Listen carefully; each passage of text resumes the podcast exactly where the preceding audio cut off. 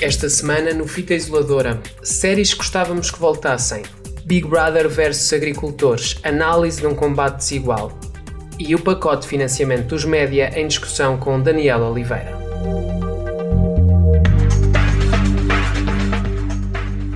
Olá, bem-vindos. Uh, o Fita Isoladora cá está para, para mais uma edição. E hum, esta semana, caso não tenham reparado, eu estou aqui com uma voz muito mais límpida, à semelhança Uau. dos meus queridos João Malheiro e Tiago Serra Cunha. Olá! Olá a todos! Olá! Olá! mais uma semaninha que estamos aqui Sim. e eu tenho a dizer que acho que agora vou ser eu que vou perder a competição do áudio dos microfones.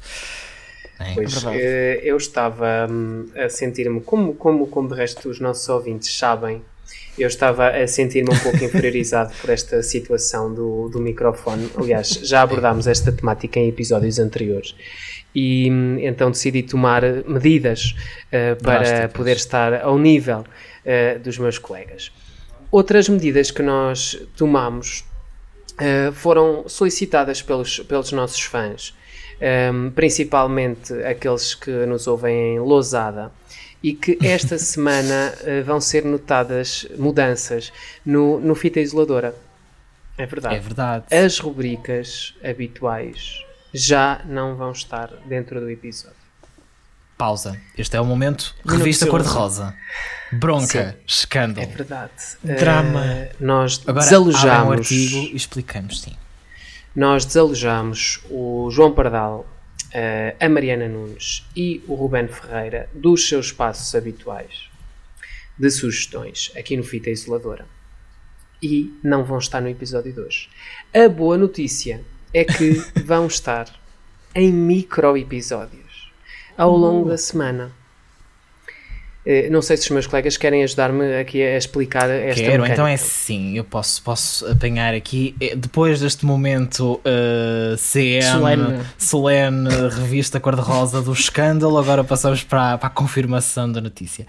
Então é assim, a partir de agora, as rubricas que faziam parte do Fita Isoladora vão passar a estar fora dos episódios principais, que vão contar apenas e só com, nossas, com as nossas lindas vozes e com alguns convidados de vez em quando, claramente, uh, para discutir vários temas. Passa a ser esse o propósito principal, que já era, mas agora mais focado ainda dos episódios uh, semanais. No entanto, o Fita Isolador agora passa a não existir só ao sábado, mas também durante a semana em mini rubricas especiais relacionadas com várias, uh, vários temas da cultura. Vamos falar sobre séries, filmes, música, livros, entre vários outros temas, e vão surgir aqui num formato um bocadinho diferente e mais rápido de consumir, e claramente tudo isto para vos dar ótimas sugestões, uh, sugestões, aliás, uh, de variedíssimos temas, não é? É verdade, vai ser séries no minuto, álbuns no minuto, livros no minuto, é uma, é uma alegria um, para mostrar, para mostrar também, para mostrar também que um, às vezes uh, o que é rápido tem também bom sabor. Nós temos urgentemente que parar com estas analogias com microfones e coisas relacionadas com isto. Eu não percebi que, uh, que nível de analogias é que tu te estavas a referir. Ah, nenhum, mas claro que Sim, não. Estamos a falar de rubricas, claramente. Mas agora, falando destas rubricas rapidinhas, elas vão começar a aparecer aqui durante a semana.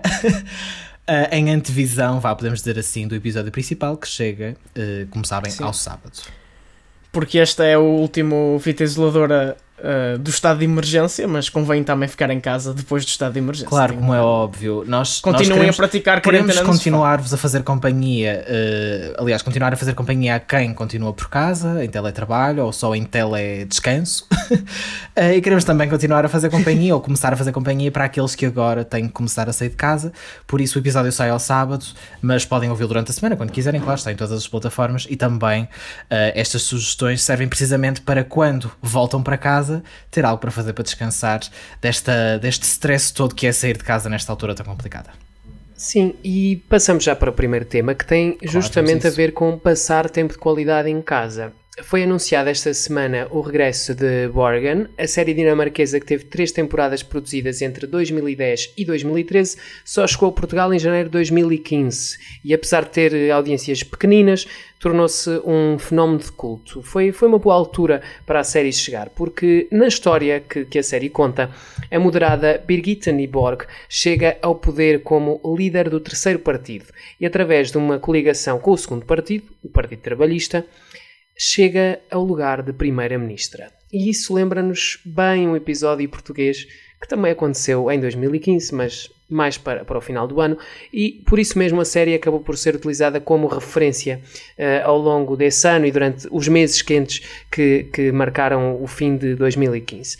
Tendo por base este regresso de Borgen, que foi anunciado pela Netflix para 2022 numa coprodução com, com a televisão pública dinamarquesa, nós lançamos o primeiro tema desta semana, que é séries que gostávamos que voltassem. Eu perguntava-te, João Malheiro, se tu tens alguma série que gostavas que, que, que voltasse.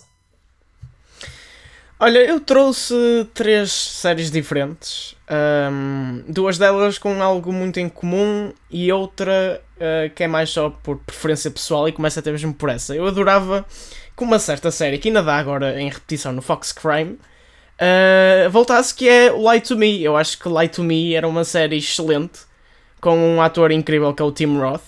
E Lie to Me era uma série uh, baseada em especialistas que existem mesmo, que detectam através das expressões faciais quando alguém está a mentir. E então era um policial com essa, hum, essa, esse pequeno toque especial que o fazia diferente. E a verdade é que tanto os atores como esta dinâmica das expressões faciais era muito interessante e fazia com que fosse uma série diferente do normal. Continuava a ser um policial com 20 e tal episódios, todos com uma fórmula muito específica, mas eh, era, era muito bom e distinto o suficiente para valer eh, o tempo de antena que tinha. E reparo que existe, com as pessoas que falo, uma partilha deste sentimento que Light to Me era uma ótima série e é daquelas séries que infelizmente não teve muita audiência ou audiência suficiente para aguentar e fico triste porque só teve três temporadas e acabou logo num cliffhanger em que a personagem principal gosta da outra personagem principal.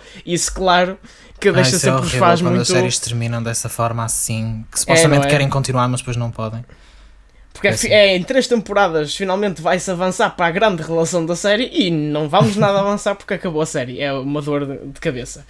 Uh, as outras duas séries que eu queria falar têm o mesmo problema que é a questão de financiamento. Eram séries demasiado caras hum, okay. para a altura em que foram feitas e portanto uh, acabaram por ser canceladas. Uma mais recente é Sense8, já sabia, que era sabia da Netflix. falar nisso. uh, porque uma série que começou em 2015 e depois teve uma segunda temporada que estreou em 2016 no Natal e, e continuou para, no início de 2017 um, foi cancelada devido ao grande custo de produção que não correspondia a uma grande audiência segundo os critérios nada claros da Netflix de avaliar a audiência. Se bem que na altura a Netflix ainda estava também a começar, entre aspas, e... neste mundo das séries Exatamente, era isso e não que tinha a popularidade dizer. que tinha agora, não é? Porque agora temos séries como Stranger Things, nomeadamente a temporada 3, que foi a de maior orçamento, Altered Carbon e The Witcher, que tem, são séries com um custo de produção muito mais elevado. Sim. E que neste momento a Netflix não tem problema em não só conseguir produzir com esses custos, mas também atrair o público suficiente para compensar esses custos. Sim. E eu tenho mesmo esta ideia que se Sense8 fosse feito agora, não seria cancelado. Sem dúvida. Acho que foi uma Aqui série feita ao, na altura errada. Relativamente a Sense8, relativamente a Sense8, um, se bem me recordo, a série acabou por ter eh, duas vidas, não é? Porque ela, ela, ela inicialmente teve um primeiro cancelamento, esse cancelamento uhum. acaba por não ir para a frente e ela tem, acaba por ter uma última renovação para, para, para concluir a história e aí sim, por fim, a Netflix puxa a faca uh, e uh, acaba com, com a série. Um, não Eu acho que foi bom da parte mais, deles ainda terem sim, conseguido pedir uma nova renovação, pedir uma nova renovação para uma série uh, de, que na verdade eles já deram uma segunda oportunidade. O que, o que aconteceu em específico foi que hum, acabou a segunda temporada num cliffhanger. Um, cancelaram, não é? E depois uh, eles, por causa de toda esta comoção à volta desse cancelamento, decidiram: ok, vamos fazer um filme de duas horas para fechar eh, a história. Sim. Ironicamente, e acho que isso também foi o que ajudou a criar um, fogo, uh, a dar mais fogo à fogueira, foi uh, que os escritores da série disseram que mesmo assim iam preparar uma terceira temporada caso o filme fosse muito bem sucedido, pudessem pressionar a Netflix a fazer uma terceira temporada. Isso não aconteceu, ficou pelo filme, mas, e então ficou essa ideia de que podia ter sido feito mais, mas acho que nunca Sense8 acabou por. Uh, por justificar os custos. Foi sempre uma série de culto, digamos assim, Sim. que nunca conseguiu uh, justificar os custos. Eu, eu não me, não me admiraria série... se, só acrescentar, não me admirava se Netflix eventualmente, não diria já, até porque estamos numa altura aqui muito, muito incerta, mas mais para a frente recuperasse esta série nem que fosse para, para algo especial, porque eu acho que, apesar de ser algo de culto e já que já não tem tanto aquele reconhecimento e as pessoas já não falam no dia a dia, acho que retomar iria trazer aqui, agradar um certo público e eles agora já têm uma capacidade maior para conseguir fazer produtos que ok, agrada a um, a um público distinto, mas que não precisam de ser um Stranger Things que toda a gente vê e toda a gente quer ver. Eu acho que eles agora já estão numa, numa altura diferente em que se calhar se podem dar ao luxo de trazer isso uhum. de volta, mas lá está, é só esperar para ver. E a outra série, que acho que também é uma série que sofreu muito do facto de ter sido feita na década anterior, uh, ou seja, entre 2000 e 2010, uh, que é Rome, Roma.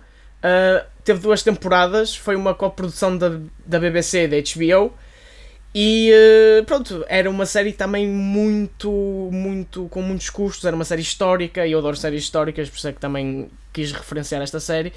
E tinha um grande custo de produção, e até era um custo tão elevado que a BBC só fez um contrato de duas temporadas porque tinha medo que não pudesse depois continuar com tanto custo. E a verdade é que, tendo em conta toda a transformação que a televisão ganhou na década a seguir, Uh, e, e, agora o, o, custo de produção que existe em muitas séries de televisão, eu acho que de facto poderia haver uma possibilidade de, de não ter sido esse problema que acabasse por cancelar a série se fosse feita agora, lá está. Por isso, pronto, quis ir aqui buscar algumas séries que se calhar mais por timing do que por qualidade uh, acabaram por ter uh, de ser canceladas em vez de continuar. Sim. No meu caso, eu sinto é assim, eu sinto que tenho que explicar um bocadinho porque isto pode, pode soar um bocadinho estranho, mas eu, por norma, e até pelo tipo de séries que vou vendo, porque calho também vejo muitas minisséries e coisas que já têm assim um término mais definido, portanto também tem a ver aqui um bocadinho com o tipo de coisas que eu vou vendo. Mas por norma, eu quando as séries terminam, eu acho que elas ficam bem assim. Independentemente de terem terminado bem ou mal, ou ter gostado mais ou menos do final, acho que ficam bem assim. No entanto, eu também não sou aquela pessoa que fica, ah não, esta série nunca poderia voltar, vai estragar tudo. Ou seja, também não sou nenhuma coisa nem outra, fico aqui no meio-meio. Ou seja, é uhum. é mais do género, se uma série de facto uh, voltar e decidirem fazer mais temporadas, eu não me vou importar assim tanto e vou dar uma oportunidade porque quero perceber se de facto tem alguma coisa para acrescentar. Uh, no entanto, se não voltarem, também não fico triste, porque, aliás, fico sempre naquele de oh, gostava que tivesse mais, mas depois penso melhor e acho que fica bem uh, assim terminado. Portanto, eu não tenho grandes, grandes exemplos para dar, mas uma série que eu me lembrei logo quando se falou disto é uma série que, neste caso, é, é um dos poucos exemplos que eu acho que tenho para dar, das séries que eu já vi, que é uma série que uh, teve três temporadas. Uh, e provavelmente deveria ou estaria planeada ter uma quarta, até pela forma como termina a terceira temporada, e já não vai ter, aparentemente já foi mesmo cancelada. Estou a falar da série Humans, que era uma produção do Channel 4 britânico com a AMC nos Estados Unidos, principalmente a partir da segunda temporada. É uma série que não é muito conhecida, mas que eu recomendo, principalmente a primeira temporada é muito, muito boa, muito misteriosa. Basicamente falamos aqui de. Um, robôs sintéticos que são muito parecidos com os humanos e das consequências que este, que este tipo de inovações pode trazer para a nossa sociedade.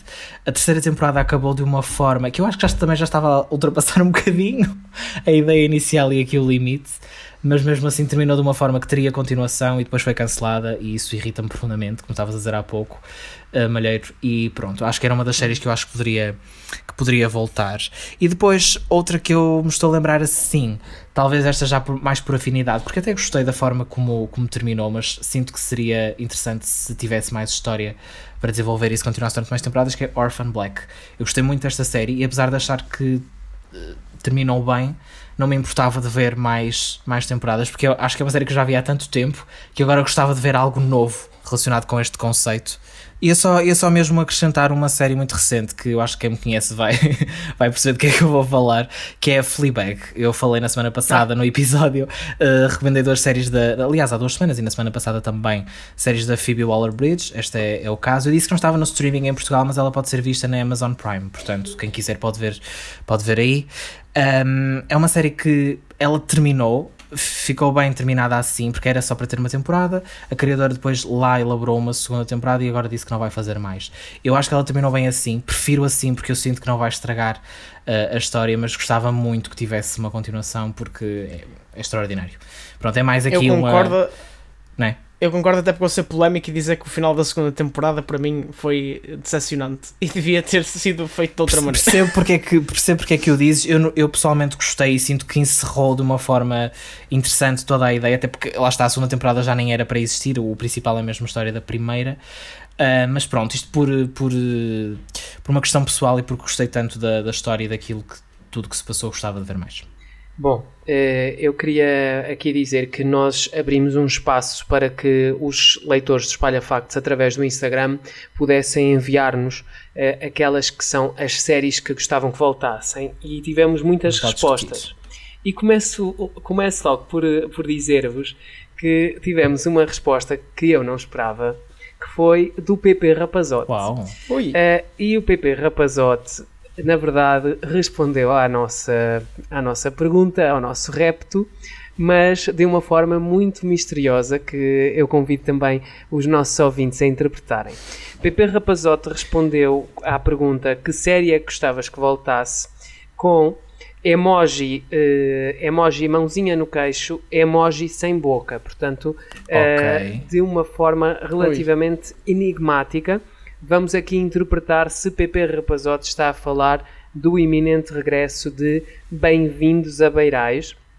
Será que ele está a dar-nos é, uma pista é uma em primeira série, mão? que, é, que é uma série que a RTP pondera que, que regresse o ano passado, aliás, no início deste ano, um, José Fragoso, em entrevista à Antena 1, pôs a hipótese do regresso de Bem-vindos a Beirais, um projeto que ainda não teve gravações anunciadas e que, entretanto, acredito que, que, que não tenha ainda nenhum progresso um, ehm, com, com esta crise que se, que se instalou. Mas tivemos então esta resposta misteriosa de PP Rapazote. Não sabemos o que querá, o quererá dizer, mas uh, convidamos então o PP Rapazote a ouvir o Fita Isoladora e quem sabe a partilhar connosco de outras formas a resposta a esta pergunta. Mas tivemos muitas outras uh, respostas.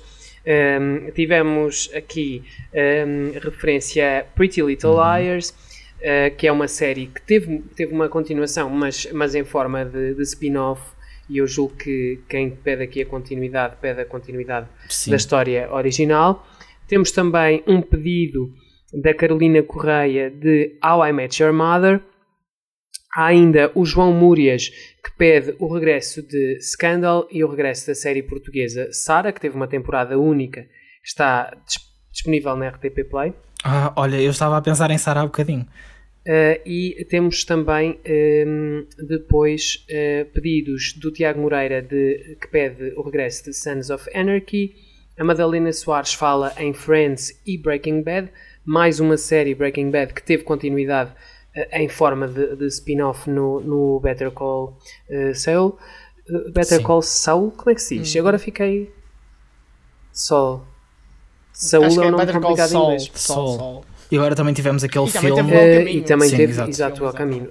Um, depois temos aqui a Mariana Coelho, que nos fez os pedidos das séries em forma de sigla, mas que nós conseguimos interpretar brilhantemente, não é? uh, e que ela pede uh, o regresso de Teen Wolf, uh, How I Met Your Mother, mais uma vez, Gossip Girl, uh, The Office e Vampire Diaries.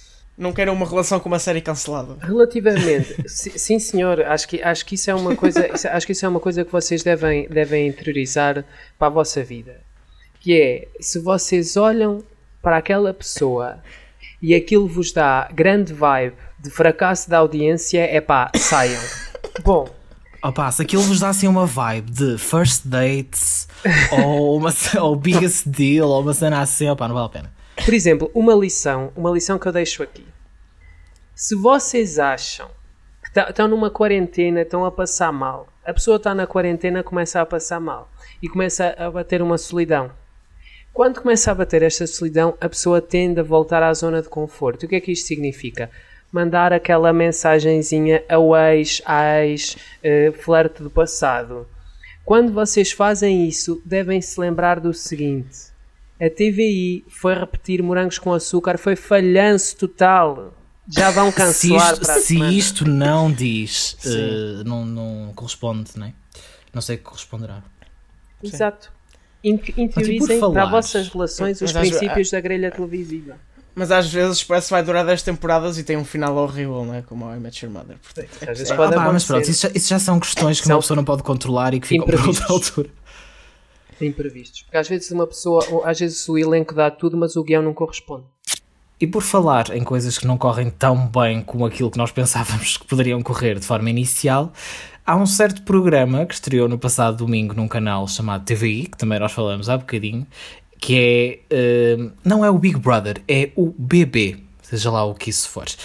E com o arranque do BB, uh, eh, arrancou também aquele que se previa que ia ser assim um combate de titãs. Portanto, os dois canais uh, privados principais puseram a carne toda no assador. De um lado temos o BB 2020 e do outro tivemos a grande estreia também da nova temporada do Quem Quer Namorar com o Agricultor, que desta vez traz aqui um twist e é mais quem quer namorar com a agricultora.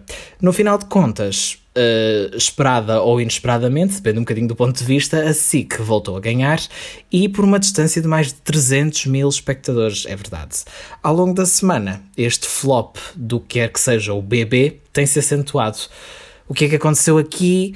É para isso que temos um convidado, especialista em audiências e programação televisiva e também eh, membro do Espalha Factos, Gonçalo Marcos Barbosa. Olá, Gonçalo, bem-vindo ao Fita Isoladora.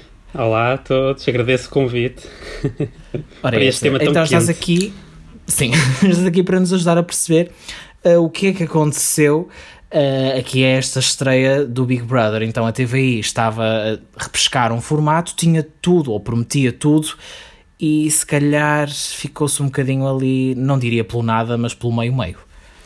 Sim, eu quando pensei um pouco sobre esta trajetória do, do canal e de qual foi o seu, o seu racional ou a falta dele para decidirem uh, lançar o BB Zoom antes do, do BB propriamente dito, uh, pensei que poderia separar os impactos disso a dois níveis. Um que é no imediato, que foi aquilo que correu mal na noite, que também podemos falar sobre isso, e depois um outro que eu acho que é mais importante e que se pode sentir mais para a frente, que é uh, o efeito estreia barra o efeito curiosidade ou mistério. Porque tínhamos um, um programa uh, mítico do canal que ia voltar após uma série de anos sem, sem ser transmitido, numa casa completamente diferente, com um apresentador completamente uh, diferente, vindo de um canal diferente, com toda a polémica que envolveu a sua saída e aquilo que nós vimos uh, com esta estratégia, na minha opinião, foi uma grave diluição desse efeito curiosidade, que poderia ter sido um grande sustento ou um grande pilar uh, para o arranque do programa. Aliás, uh, quando, e, e indo agora também um pouco à análise dos próprios números, o facto da TVI ter tido um grande pico, uh, ou significativo pico, na, na performance do programa logo no início, já indicia que havia aí uma grande curiosidade da dos espectadores para verem o programa, mas depois rapidamente se foi diluindo. Mas isso é tal análise, análise do próprio programa.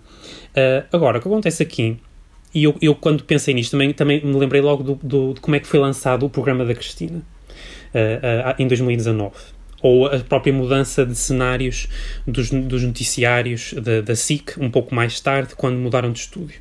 A palavra de ordem aí foi mistério, foi manterem ali uma série de variáveis fechadas para eles para que pudessem capitalizar o mais possível nessa, nessa bomba, nessa novidade que vinha na programação. E o que a TVI fez foi dar algumas cartas, várias delas, deu o novo apresentador, mostrou a casa toda, o que olhando na retrospectiva acho que foi também um erro utilizando este formato, porque sim, foi mais uma coisa que já foi totalmente disposta. E sobra, e, so, e sobra agora muito pouco para esmiuçar que possa efetivamente impulsionar o efeito de curiosidade uh, daqui a duas semanas, ou daqui a uma semana e meia, melhor dizendo. Uh, sobra eventualmente a noção está, ainda, de... ainda para mais a TVI decidiu adiantar, não vá não, adiantar, mas ter aqui uma, uma antecipação ao formato Big Brother propriamente dito e fazer aqui uma versão uh, especial em que os concorrentes estão de quarentena durante 14 dias, este chamado BB Zoom, em que vão comunicando através de videochamada. Uh, na minha opinião, uh, esta estreia acabou por se tornar uh, se calhar um bocadinho monótona e um bocadinho repetitiva, talvez por este formato. Não sei se também é a tua opinião, Gonçalo. Sim, sem dúvida. Acho que, acho que lá está. Aí, aí o problema, propriamente dito, de porque é que a curva também se comportou da forma que se, que se portou. E eu, eu, eu, eu digo só um, um, par de números. Uh, olhando para, para, como é que evoluiu, às 22 horas a TVI tinha 18,4 de, de rating e a SIC estava com 14,5. Quando saltamos uh, para as 23h40, a SIC ainda tinha 15,8, ou seja, subiu, e a TVI já estava com 11 pontos de rating. Portanto, isto significa que houve uma, eh, uma enchente de pessoas que estavam a ver o programa e não estavam a gostar. Porque o programa foi uh, muito repetitivo, utilizou alguns mecanismos que eu achei uh, muito difíceis de explicar. Um deles foi a conversa de 60 minutos. Acho que claramente não resultou. Em que 30, 30 segundos eram eles a dizerem Olá, olá, tudo bem? Tudo bem contigo. O que provocou uma enorme perda de tempo e uma introdução de conteúdo e de interação entre os concorrentes que foi, que foi zero. Porque, quer dizer, o hum, que, que, é que surge de sumarento em 60 segundos de interação entre concorrentes? Nada. E depois foi, foi, foi o sistema das avaliações, que também acho que foi ainda uma maior borrada, não só pelo caráter altamente aleatório, mas por terem obrigado, já perto da meia-noite, a voltarem a regressar a todos os concorrentes um a um e com o Cláudio Ramos sempre a repetir a importância de agora já estamos no jogo, já estamos no jogo, portanto é importante pensarem Sim. bem nas estrelinhas que vão dar e portanto acho que isso também prejudicou muito o próprio interesse ao longo do, do programa nessa, nessa, nesse este... dia de estreia. Gonçalo, eu, eu, ao fazer a análise dos números, houve uma coisa que me, que me surpreendeu particularmente uh, e que eu até tenho que dizer que acho que há muito tempo que não via acontecer. Uh, que, que é a TVI, isto, isto é muito curioso, porque a SIC fez tudo como manda a lei ao nível da estreia do Quem Quer Namorar com o Agricultor e até podemos dizer que foi um bocadinho conservadora na política de, de, promoção do programa, ou seja, não houve nada de espetacular ou de inovador na promoção do programa. É um programa que vai para a sua terceira edição, é um formato conhecido, a apresentadora é a mesma, é um formato que é todo emitido gravado, ou seja, não há nada que possa sair da caixa ali, está tudo pronto, é um programa que está todo pronto é um programa que estava gravado. E a SIC, quando põe no ar este programa, eles fazem o que se deve fazer, que é a SIC cola a emissão do Quem Quer Namorar com o Agricultor à emissão do Ricardo Araújo Pereira, que teve um resultadão essa noite, mas que a SIC nem sequer sabia que iria ter, mas ele estava com quase 2 milhões de espectadores quando uh, cola para, para o Quem Quer Namorar com o Agricultor e acontece uma coisa que, na minha opinião, é insólita e que, e que mostra que podia ter tudo corrido muito bem à TVI se as coisas tivessem sido bem feitas, que é os telespectadores, mal acaba. A emissão do Ricardo Araújo Pereira, mudam de canal. Aliás, há uma mudança, há um, isso os números mostram, são milhares de espectadores, eu não, não tenho os números à minha frente, não sei quantificar, mas há vontade mais de meio milhão de, de espectadores que mudam de canal para ir ver o que é que está a acontecer no BB Zoom. E num espaço de 10 minutos, esses espectadores voltam todos para trás. Uh, ou seja, num, num momento de uh, beco sem saída, o espectador vai até aquele caminho, vê que aquilo não tem uh, nenhum, nenhuma coisa para explorar e volta para trás. Uh, e eu acho que isto aqui pode, pode abrir um caminho mesmo muito complicado de explorar para a TVI, porque a TVI lança este programa, este BB Zoom, Uh, que era um trunfo gigantesco. Que é, que é o grande programa de relançamento da estação. A TVI lança este programa, lança-o duas semanas antes neste formato em videoconferência. A curiosidade que estava gerada e que gera estes 18,4% de rating, traduzindo isto para números, mais de 1 milhão e 700 mil espectadores naquele instante. Esta curiosidade que estava aqui gerada desaparece e daqui a duas semanas eu não sei se os mesmos espectadores vão voltar a fazer este movimento, que é um movimento inédito de mudarem de canal para espreitar. Até porque já viram o que é que o Cláudio Ramos vale como apresentador neste formato que é um formato que foi todo gravado previamente, é uma gala que foi toda gravada previamente. Isto aconteceu em 2000, quando foi emitido o, a, primeira edição, a primeira edição do Big Brother, mas nós não podemos comparar a capacidade técnica que existia quando foi feito o primeiro Big Brother e quando é feito agora este BB Zoom. E depois ainda temos episódios caricatos de revistas a publicarem que este episódio foi gravado porque o apresentador estava muito nervoso. Entretanto, as revistas tiram estas notícias, mas fica aqui uma mancha terrível sobre, sobre esta aposta do canal. Exato. Aqui a minha maior incógnita, também pensando no, no futuro, é onde é que a TVI pode ter aqui ainda uma opção de, de capitalizar. Eu acho que vai ser muito difícil no curto prazo não sei como é que vai correr a, estreia na entrada na casa, mas acho que vai ser difícil porque houve já uma grande quantidade de público na, na estreia, eh, na SIC, que viu, acompanhou o programa e está a acompanhar agora os diários, que têm regularmente à volta de um milhão de espectadores. E portanto já há aqui uma série de espectadores que estão altamente fidelizados a, a esta narrativa e às histórias dos agricultores e da agricultora e que não, não têm um motivo muito óbvio para de repente mudarem de canal e deixarem de acompanhar o programa.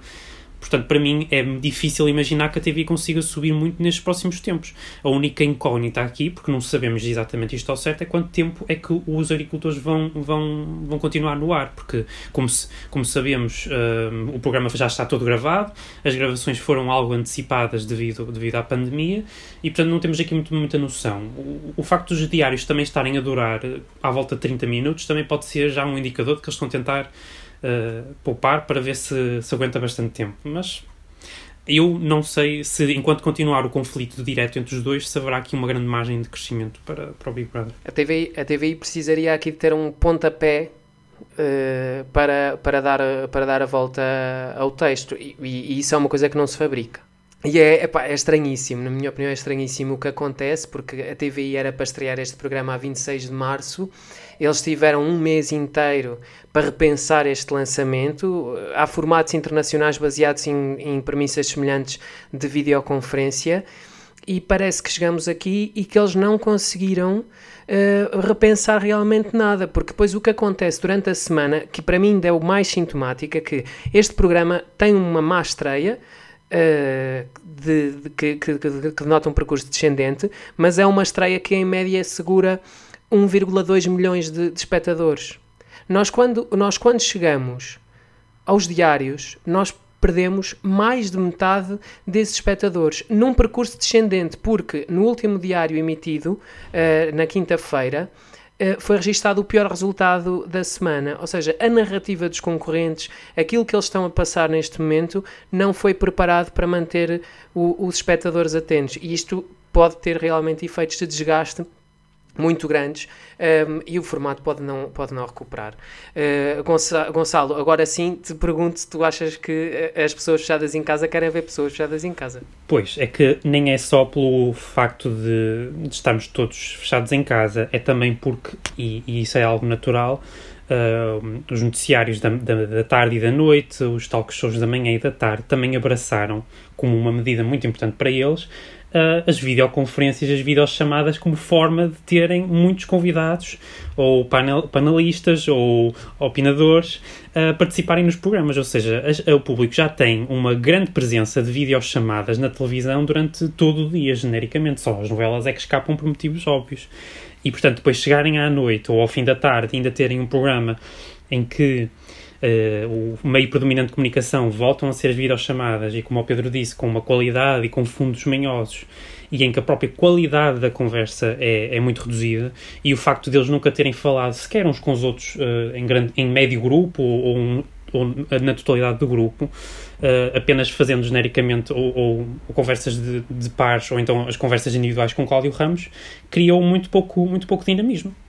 E depois, mais, mais uma vez, também, como o Pedro disse, uh, eu não vi aqui uma narrativa clara eu fiquei imenso tempo a tentar perceber o que é que ia ser a avaliação, como é que ela funcionava, as respostas demoravam a vir e as coisas não eram claras, claras e fluídas. E eu acho que isso é, é prejudicial, porque eles, eu percebo que eles quiseram inovar, eh, quiseram pegar em, algum, em alguns formatos que, que, existem por aí. O mais óbvio é, é o The Circle que está na, na, Netflix, certamente que se inspiraram nesse tipo de formatos.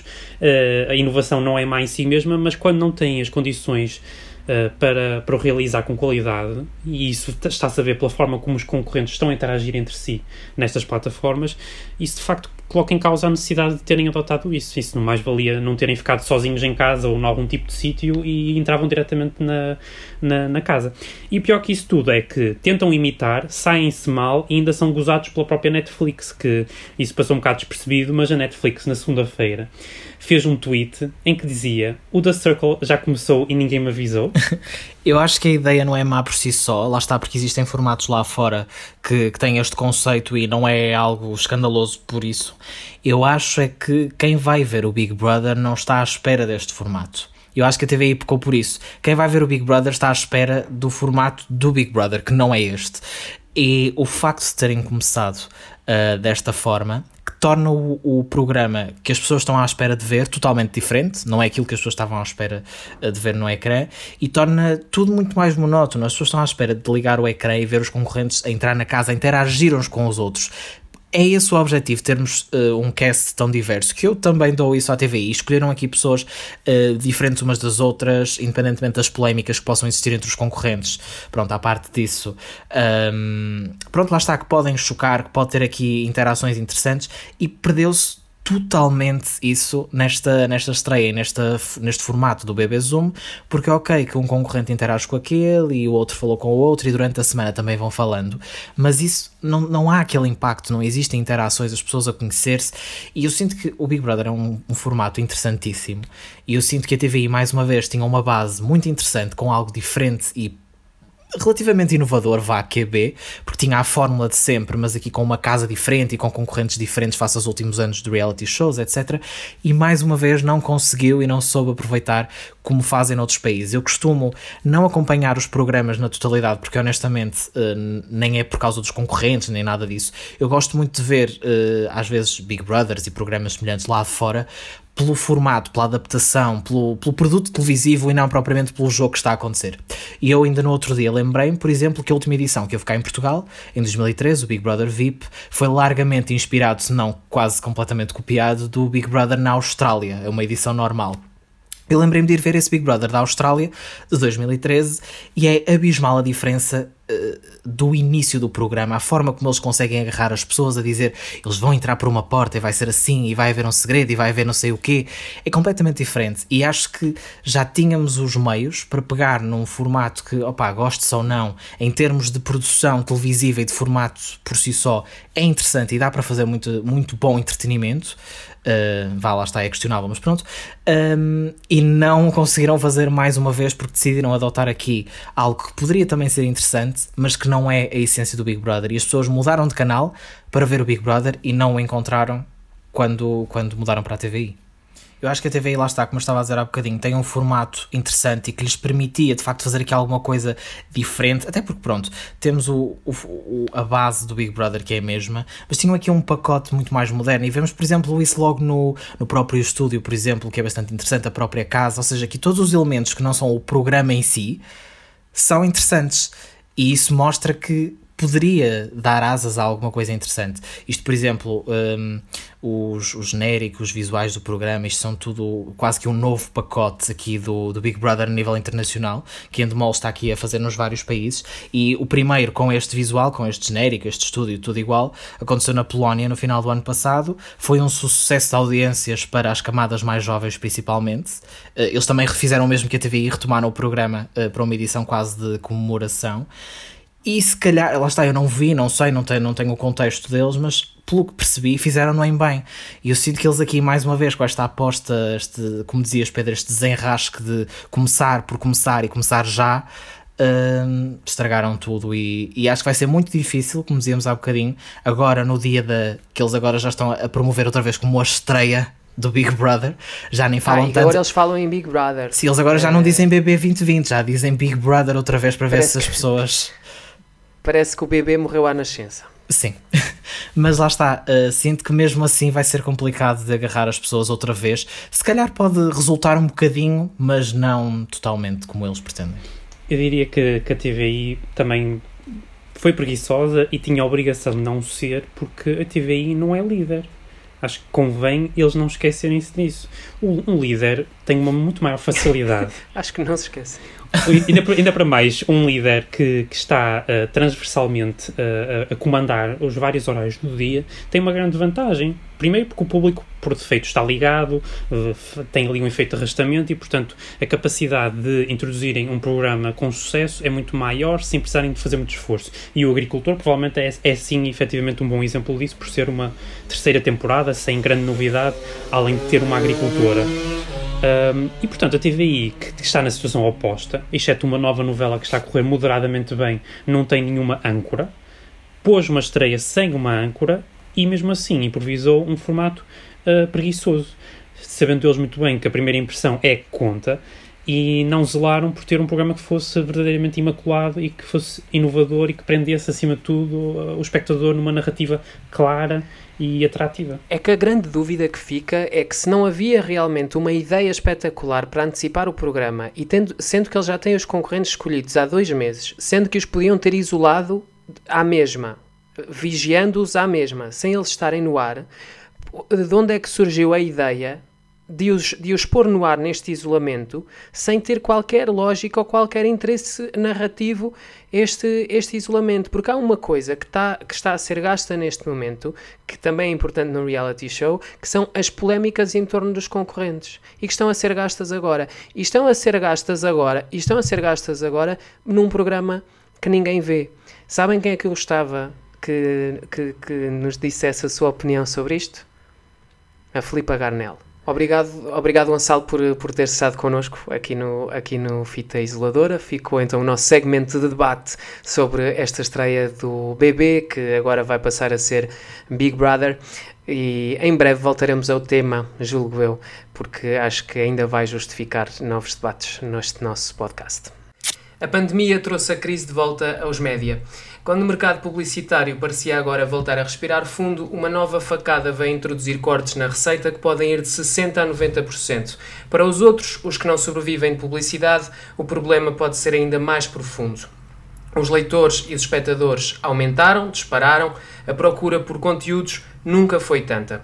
O governo anunciou um pacote de financiamento aos média no valor de 15 milhões de euros. Em termos genéricos, trata-se de publicidade institucional que será contratualizada antecipadamente em campanhas maioritariamente destinadas a prevenir o contágio da Covid-19.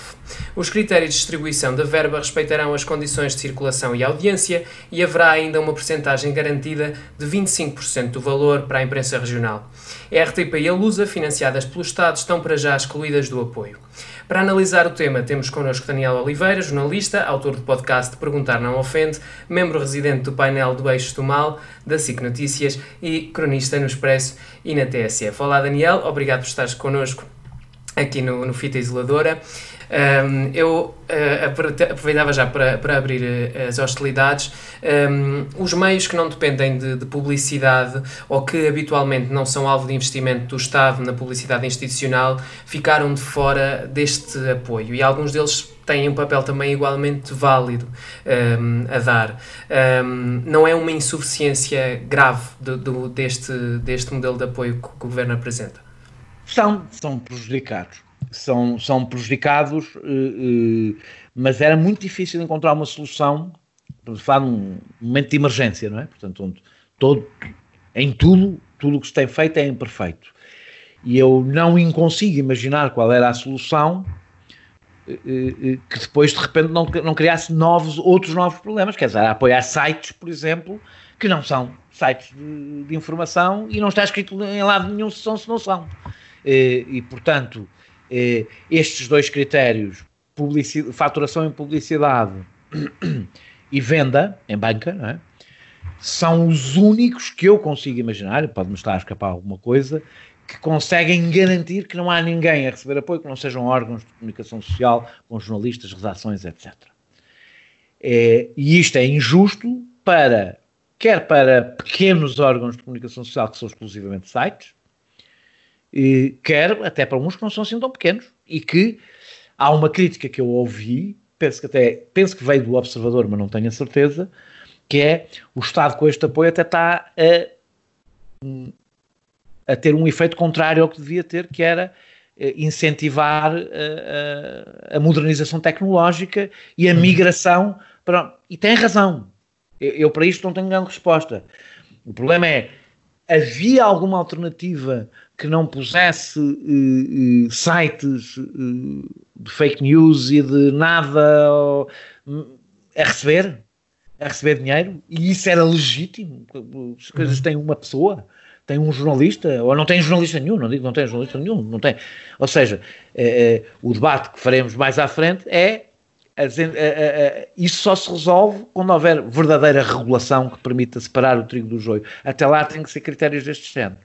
E, e, e, portanto, inevitavelmente, com uma injustiça. O que isto diz sobre o futuro é que temos que discutir se houver apoios públicos no futuro, que não são apoios de emergência, temos sempre que discutir uh, uh, se é, quais são os critérios e eles precisarão sempre de regulação e autorregulação, da regulação da autorregulação que não existe. Neste momento o que aconteceu é que as televisões ficaram com um grande bolo, os grupos que têm televisão ficaram com um grande bolo por causa da publicidade, eh, e as vendas, parece-me a mim, que foram forma de compensar e que esse bolo não fosse totalmente desproporcionado.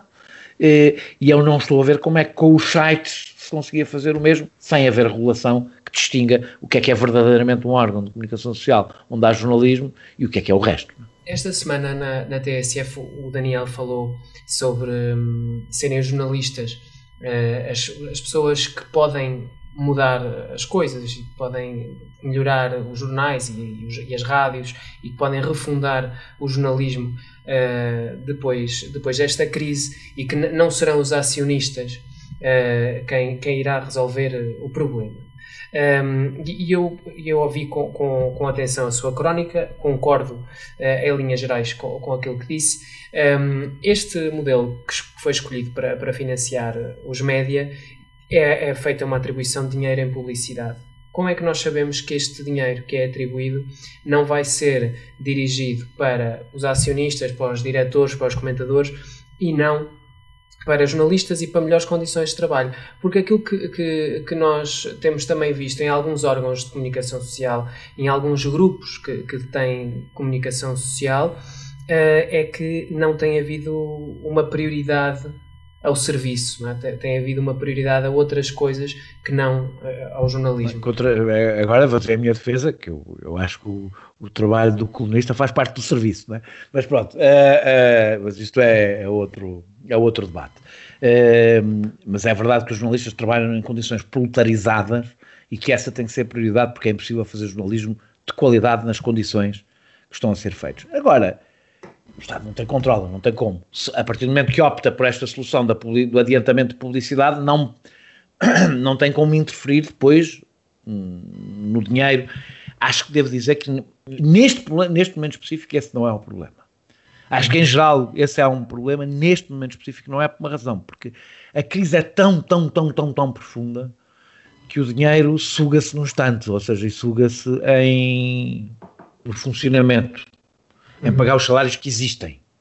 E, ou seja, não estamos num, nem estamos a falar de valores. Eu sei que custa muito dizer que 15 milhões não é dinheiro nenhum para a maior parte das pessoas. Mas não é. Mas não é.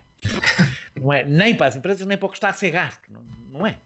Uhum. E, e, e, e, portanto, mas as pessoas conseguiram se mobilizar. Eu até fui contra aquele festival, acho que um erro, a forma como aquele festival estava a ser organizado, não é? Eu fui contra a mecânica daquele festival, eu não me estou a lembrar. O TV Fest. TV Fest, exatamente. Uh, uh, mas achei extraordinário que as pessoas se mobilizaram por um milhão de euros. Meu Deus, eu, eu, só me faz perceber que as pessoas não, não sabem até que ponto são roubadas, porque se soubessem, não se mobilizavam por um milhão de euros. mas pronto, isso é outro, é outro, uh, é outro assunto. Agora,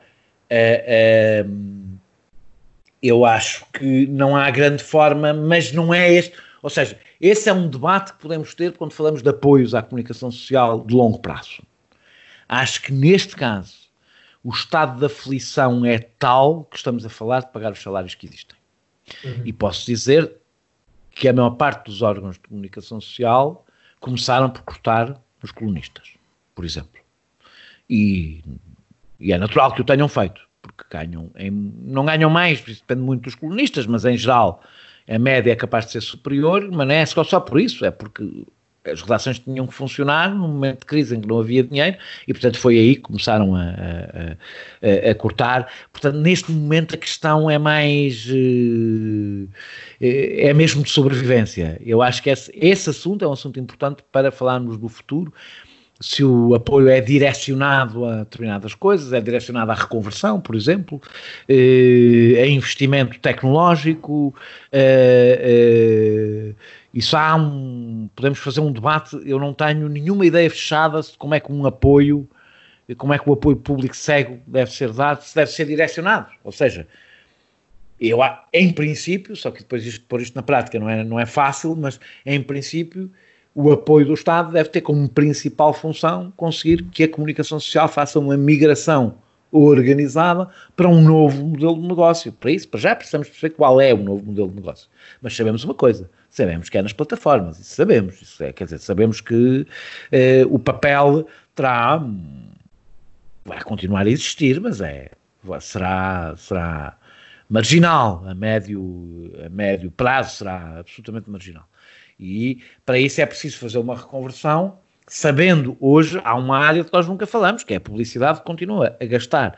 Há uma coisa que me escapa, não é uma área que eu domine, mas que me escapa, porque parece não ter havido nenhuma mudança fundamental na publicidade, continua a gastar muito mais dinheiro no papel, mesmo quando tem menos leitores no papel do que no online. É, existe a tecnologia, existem as pessoas, mas ainda ninguém descobriu como.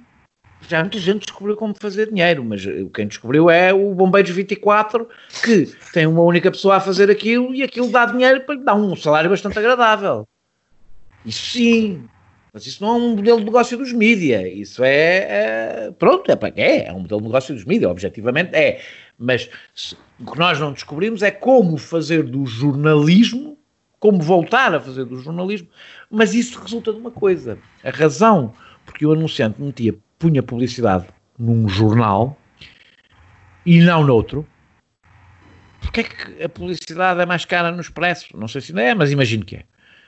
Mais cara, muito mais cara no Expresso e mais cara no público do que no Correio da Manhã, que tem mais leitores. há uma razão que é comercial. Os leitores do público e do Expresso têm mais poder aquisitivo do que os leitores do Correio da Manhã, portanto consomem mais. E consomem produtos que são mais caros e, portanto, que gastam mais em publicidade, dependem mais da publicidade do que, do que ou seja, um carro depende mais da publicidade do que o arroz, não é? Pronto. Uh, agora, mas não é só isso. É porque havia uma associação entre a marca e o prestígio, o prestígio de uma marca e o prestígio da outra. E é por isso, e agora as pessoas veem informação de uma maneira diferente, não todas, mas uma grande parte das pessoas está no seu feed, seja do que for, abre uma coisa do Correio da Manhã, outra do Tornado, outra do Expresso, outra do New York Times, outro do Bombeiros 24, e tudo é uma coisa indistinta. Eu li na net. Hoje é esta indiferenciação criou no próprio consumidor de informação uma indiferença. E essa indiferença o, o próprio, o próprio anunciante sente. É? Se é indiferente para quem lê se aquilo tem prestígio ou não, também é indiferente a mim se tem ou não, porque a pessoa nem sequer sabe onde é que viu o anúncio. Não é? E, e esta, a luta da comunicação social, são duas. Uma, repito, depender menos da publicidade para depender mais de leitores que fazem a diferença, que distinguem e que querem apoiar aquilo e não o outro, querem ler aquilo e não outra coisa. Um, e lutar a guerra da credibilidade. E essa é a razão porque eu digo que a, a comunicação social tem que continuar a dar as hard news, não é? aquelas notícias do dia, etc, etc, tem que as continuar a dar, mas que o seu grande investimento deve ser nas slow news, ou seja, investigação, reportagem, enquadramento. Voltando, voltando ao tema do, do financiamento público e relativamente ao, ao, modelo escolhido para, para apoiar a comunicação social, um, este financiamento de 15 milhões exclui a RTP e, e exclui a Lusa, Uh, e o motivo dado é que eles já recebem, uh, ou seja, a Lusa tem o Estado como acionista em 50% e a RTP recebe, uh, já não recebe indemnização compensatória, mas recebe os fundos recolhidos através do, do imposto da taxa audiovisual. o PCP veio pedir financiamento direto para, para a RTP em 16,2 milhões de euros e o PCP relembrou que, que a RTP está subfinanciada há vários anos um, e também pediu um financiamento para a Lusa em 1,5 milhões de euros, uh, além de apoios suplementares, suplementares à imprensa local, etc. E a minha pergunta um, para si era se não acha que este, este apoio realmente peca por insuficiente ao deixar de fora uh, os meios públicos.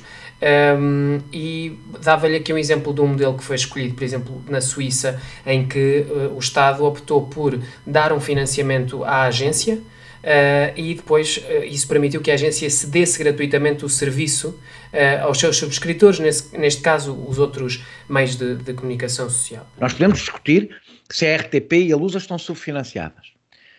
Devemos continuar a discutir o modelo desse apoio. Eu sou um defensor da taxa que existe, acho que é o melhor, acho que é o que evita que o poder político tenha o poder de fechar e abrir a torneira conforme a RTP lhe dá ou não dá jeito, ou aborrece ou não. Portanto, acho que a RTP deve ter, tanto quanto possível, o apoio eh, financeiro pouco dependente da decisão casuística do Estado Uh, acho que a RTP não devia ter publicidade, defendo isso há muito tempo, mesmo que isso uh, aumente um pouco o, o valor da taxa, uh, e se não tivesse publicidade, este debate nem fazia sentido, porque quer dizer que a RTP não era afetada pela crise. Porque, pelo contrário, não é? há mais gente a ver, não é? pelo contrário, nem sei se é pelo contrário, se a RTP não depender do mercado, esta crise não toca bem evidente, não é? Esta crise não afeta, porque é, esta, esta crise afeta na medida que afeta o mercado. Portanto, para já, nunca a RTP poderia ter o mesmo apoio, porque não depende tanto da publicidade como os outros. O pecado original aqui é o primeiro canal continuar a ter 50% de publicidade, no, no, no seu limite legal, que eu acho que não deveria ter. E acho que tinha vantagens para todos que não tivessem. Tinha vantagens para a RTP e para o serviço público, que quanto menos depender da publicidade, menos depende de uma lógica de mercado, que não é a lógica de serviço público, e era melhor para todo o setor, porque não tínhamos o Estado a, a canibalizar parte da publicidade quando não precisa dela. Agora, o que eu acho que não faz sentido é nós cobrarmos taxas às pessoas para elas ajudarem a pagar a RTP e depois, no momento do apoio, fingimos que não cobramos taxas às pessoas. Isso eu acho que não faz sentido. E, portanto, acho que os apoios não podem ser iguais. Eu nestas coisas defendo muito, aliás, como no debate agora sobre a TAP, etc., eu defendo muito uma separação muito clara.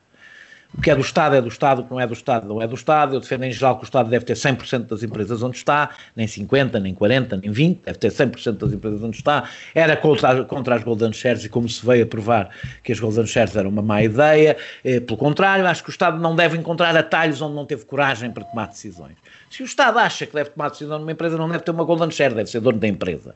Eh, e a mesma coisa eu acho sobre a RTP. Se o Estado acha, e acha bem, e eu concordo, que deve haver uma televisão pública, essa televisão deve ser pública. E quando há apoios aos privados, a televisão pública não recebe esses apoios porque a sua lógica é outra, recebe outros apoios noutros momentos, porque o risco de agora o PCP faz esse tipo E porquê é que ainda não uh, ainda não se começou a fazer essa, esse progresso? Porquê é que ainda se mantém os 50% de publicidade? É também uma questão política? Não, acho que é uma questão, é uma questão política no sentido de, ou seja, a RTP o problema é que não se fez a devida pedagogia e, e, do papel da RTP. Só em momentos de urgência é que isso, é que isso foi feito. E, e, portanto, o que acontece é que eu acho que, para, evidentemente, para acabar com a publicidade na RTP, isso tem que ser compensado financeiramente. Significa que tem que se aumentar as despesas com a RTP. E eu acho que ainda não houve coragem de dar esse passo porque corresponde a mais despesa e é muito fácil fazer demagogia com o, o, o aumento da despesa. Teria o efeito, que é o efeito de a RTP poder ainda mais cumprir mais o seu, a sua função de serviço público. Eu devo dizer que, ao contrário de muita gente, acho que a RTP eu fui acompanhando os vários momentos da RTP e a RTP hoje presta mais serviço público do que prestou no passado. Eh, e uma das razões por que presta mais serviço público do que prestou no passado é porque depende hoje menos da publicidade do que dependeu do passado. Agora, isto é um caminho. Houve um grande salto que a RTP deu, que foi muito pouco valorizado, que é o facto dos seus canais de cabo, era uma coisa que eu defendia há muitos anos, os seus canais de cabo irem para, para a TDT, portanto passarem a ser canais abertos, porque era inacreditável que nós pagássemos uma taxa pela RTP e depois para ver uma parte do serviço que pagamos tivéssemos ainda que pagar às, à, à Mel ou à, ou à Vodafone ou à, à Zona, os vários nomes que foram tendo, eh, eh, para ver aquilo que nós já pagámos, não é? Porque tínhamos que pagar duas vezes. É curioso, com as enormes mudanças que houve na programação, e foram mudanças eh, de programas menos comerciais na, nos horários nobres do primeiro canal, que toda a gente diria que era o suicídio da RTP, a queda de audiências foi irrelevante. Foi irrelevante. O que demonstra, talvez, que as pessoas até comecem a querer, até porque têm uma oferta, oferta interminável de outras coisas, comecem a querer outras coisas. E depois há um, uma discussão toda sobre o que é que a RTP tem que fazer no online, mas também fez, também fez bastantes coisas no online. A RTP deu um grande salto de coisas que as pessoas não valorizam. O online, por exemplo, da RTP não tem nada a ver com o que era e é de longe o mais desenvolvido de toda a comunicação social, do ponto de vista do, do que oferece online. Ninguém oferece tanta coisa como a RTP no online. Estou eu aqui a elogiar um concorrente do sítio onde trabalho, mas acho que é, é, é, um, é, uma, é, uma, é uma, uma evidência.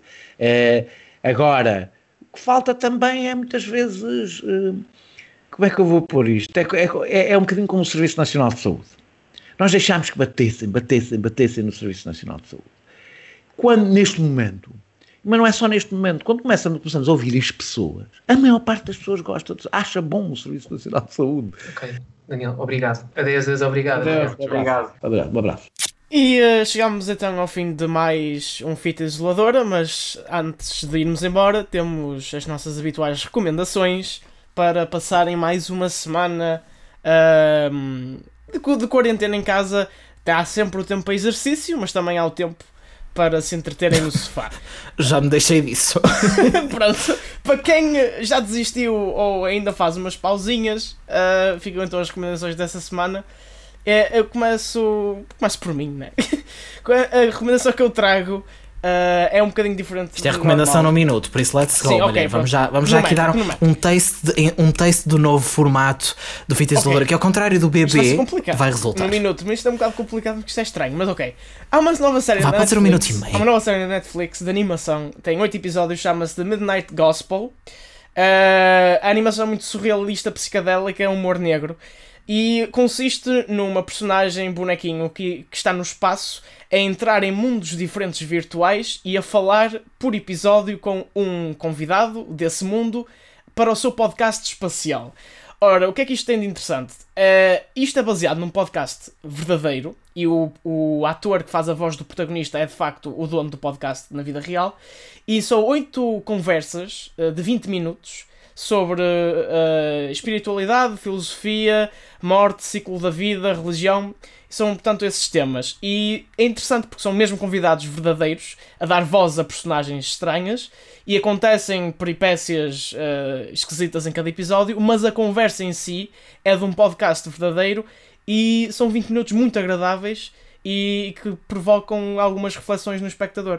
E por isso recomendo uma série de animação diferente e uma forma de consumir podcast também que é diferente. Olha, eh, eu confesso que, lá está, ainda estou aqui a retomar um bocadinho, tal como na semana passada não tenho visto grande coisa, mas tenho a dizer que estou a ficar muito into outra vez as séries da RTP. Eu tinha dito que tinha que terminar a Alga Seca, agora estou a acompanhar a Espia uh, semanalmente e também estou a gostar imenso, portanto, ainda há algumas em atraso que eu tenho que ver. Vidago Palace, que agora vai para a HBO, Luz Vermelha, portanto, estou aqui um bocadinho nesta vibe e, portanto, aproveito para recomendar as séries aqui da RTP e este conteúdo todo na RTP Play e aproveito para também deixar a nota que a RTP agora deixou, lançou, aliás, uma nova plataforma chamada RTP Palco que pretende promover a cultura e as artes performativas. Está numa plataforma estilo RTP Play, aliás, inserida na RTP Play. Um, e tem aqui todo o tipo de, de conteúdos, desde concertos, uh, documentários, tem aqui coisas sobre música, sobre dança, sobre performance, circo, etc. E também tem uma espécie de um canal, uh, digamos assim, que faz uma emissão em direto a determinadas horas com conteúdos. Portanto, vejam, porque vale mesmo a pena e tem aqui todo um, um conjunto de conteúdos interessantes. Acho que passei um bocadinho o tempo, mas Pedro. Passaste um bocadinho um minuto. Uh, eu tenho só uma sugestão esta semana e a minha sugestão para esta semana é Eu Nunca. Está tá na Netflix, estreou agora. Um, é uma série sobre a Devi. A Devi é uma jovem de ascendência indiana que está a passar por esse período difícil na vida das pessoas, que é o ensino secundário. Uh, e ela decide, ela no décimo ano, ela no nono ano, uh, devido à morte do pai, ficou hum, numa cadeira de rodas devido a um problema nervoso. Entretanto, ela consegue voltar a andar e decide que no décimo ano, no primeiro ano do ensino secundário, vai passar a ser fixe. E isso vai gerar aqui um conjunto de hum, momentos muito cómicos, mas ao mesmo tempo esta série vai mostrando estas peripécias cómicas e vai mostrando também um lado mais dramático e mais profundo da personagem. No fecho do episódio de hoje, além de uma recomendação, quero também ter o meu habitual espaço um, de dizer mal de coisas que eu acho que, que estão mal. Um, e esta semana houve uma coisa que me, que me deixou bastante aborrecido, porque é a entidade reguladora para a comunicação social, essa mesma entidade que deixa que vários jornais e revistas invadam a privacidade das pessoas sem qualquer sanção adequada, que permite que sejam publicadas notícias falsas e incorretas sem serem retificadas, sem, é uma entidade que nunca dá nenhuma punição a quem repetidamente faz estes erros. Eu penso que não preciso dar exemplos de quem é que costuma fazer estas coisas, porque todos nós já, já podemos observar isso. Esta mesma entidade parece que volta e meia tem necessidade de fazer uma prova de vida e mostrar que existe. E esta semana o eixo do mal foi obrigado pela ERC a emitir um direito de resposta de defesa da honra e bom nome de um site chamado Notícias Viriato, que a ERC decidiu que se devia registar como órgão de comunicação social. Aliás, a ERC não só decidiu, como foi a ERC que convidou o Notícias Viriato a que se registasse como um órgão de comunicação social. Este site, Notícias Viriato, tem dado cobertura a todo o tipo de notícias falsas e conteúdos enganadores e já foi catalogado pelo Media Lab do ISCTE, o Instituto Universitário de Lisboa, que é um grupo de investigação um, académica, como um portal de propaganda e desinformação e tendo também tido já vários conteúdos dados como falsos e enganadores pelo fact-checking do Observador e do Polígrafo. A ERC, não sei se na, se na ânsia de cobrar as míseras dezenas de euros relativas ao registro de publicações periódicas, está assim a dar cobertura dupla a um espaço de fake news e, na minha opinião, isso é inadmissível. Em 2019 foi publicado um relatório sobre, sobre o tema da fake news e esse relatório diz que, em, que grande parte dos sites de fake news se apresenta como se de órgãos de comunicação social se tratassem, começando pelo nome sugestivo. Muitos destes nomes, por exemplo, nomes que incluem os títulos notícias, destinam-se a iludir os seus seguidores, para que eles pensem que os conteúdos que partilham consistem em informação noticiosa. Quem partilhou, quem publicou este relatório em 2019 foi a ERC. Nesse mesmo documento, o regulador conclui que estas práticas de desinformação podem levar os cidadãos a atribuir credibilidade a entidades que se afastam do valor social inerente à produção de informação jornalística, cabendo ao regulador dos média proteger os cidadãos destes conteúdos que, aparentando ser notícias, não o são. Pois é, senhores da é este o vosso papel. Mas, tal como para ser jornalista não basta dizer se que é jornalista, para ser um órgão de comunicação social não basta dizer que se é um órgão de comunicação social, para ser uma entidade reguladora não basta dizer se que se é uma entidade reguladora é mesmo preciso fazer alguma coisa. E os senhores neste momento não estão a fazer. Deixa-me dizer que. Deixa-me dizer que assino por baixo, assino por baixo e todos estes. E um, um, grande parte dos problemas da comunicação social em Portugal e da descredibilização do jornalismo vem também pela falta de inação da, da ERC, sem dúvida nenhuma. É, um, é uma coisa impressionante. Eh, eu, eu acho que hum, nós temos uma entidade reguladora que nos últimos anos tem progressivamente uh, a, a, a passado para uma postura de desresponsabilização total, de burocratização total, assume um papel unicamente burocrático de cobrança de taxas, de aplicação de formuláriozinhos e papelinhos, uh, de verificação se o nome está bem no site, se o site enviou a atualização do último logótipo que utilizou, se utilizou uma variação de logótipo na página que imprimiu. Quer dizer, isto, isto é uhum. Um absurdo total. Isto é, isto é uma coisa que me deixa completamente uh, fora de mim. E quando têm que agir, e, esta, agem, e quando agem, agem mal. É uma coisa incrível. Sim, e, e esta semana eu uh, estar a ver uma emissão da SIC Notícias com direito de resposta de um site que utiliza o espaço da internet, não é? Que o espaço da internet é de todos, mas não, eu ver um site que está na internet unicamente para difundir mensagens falsas com um propósito propagandístico, claro, uh, ver esse site a utilizar-se do seu papel de órgão de comunicação social para ter um direito de resposta uh, num dos programas mais vistos da SIC Notícias, a, a coberto de entidade reguladora, pá, isto deixou-me aterrado. É horrível. Espero agora que eles não queiram fazer um direito de resposta aqui no, no Fita Isolador. Se eles quiserem fazer um direito de resposta, ah, pode ser que este podcast acabe. Bom, Esperemos que não. Uh, é nesta nota que. Muito obrigado, Exato. nossos queridos ouvintes. É nesta nota que terminamos este episódio e só dizer que já sabem que temos mais sugestões. Agora elas vão começar a aparecer aqui uh, durante a semana, neste novo formato de fita isoladora, mais rapidinho do que o costume. Uh, mas têm todas estas sugestões e muitas mais em esparafactos.com.